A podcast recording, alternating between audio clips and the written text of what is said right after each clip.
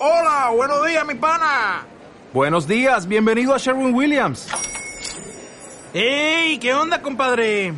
¿Qué onda? Ya tengo lista la pintura que ordenaste en el ProPlus app. Con más de 6.000 representantes en nuestras tiendas listos para atenderte en tu idioma y beneficios para contratistas que encontrarás en aliadopro.com. En Sherwin Williams somos el aliado del PRO.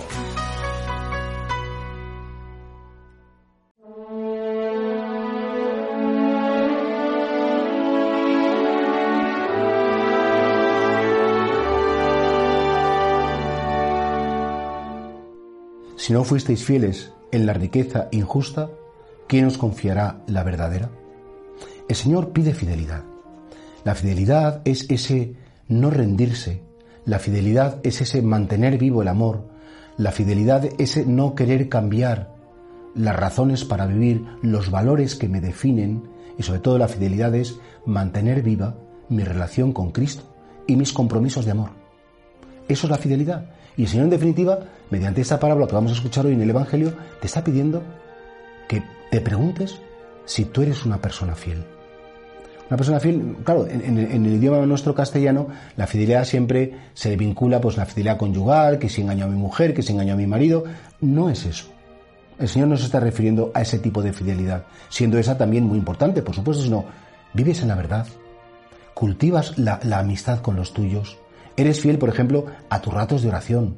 Cuando te has comprometido y dices, oye, que yo todos los días quiero eh, dedicar un rato al Señor, no cuando me apetezca. O que yo efectivamente tengo una amistad que la tengo que llamar, o yo tengo unos hijos que los tengo que atender.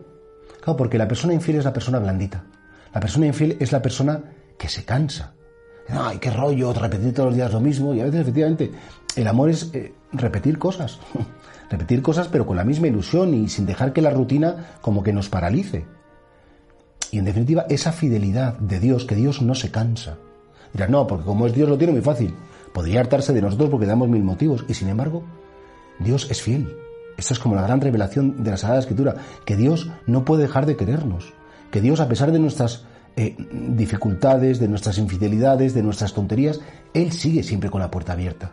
Él no se cansa de amar y quiere darte su fidelidad. Él quiere regalarte que no te canses de amar. Y si tú le dices cada día, Dios mío, hazme una persona fiel, hazme una persona leal.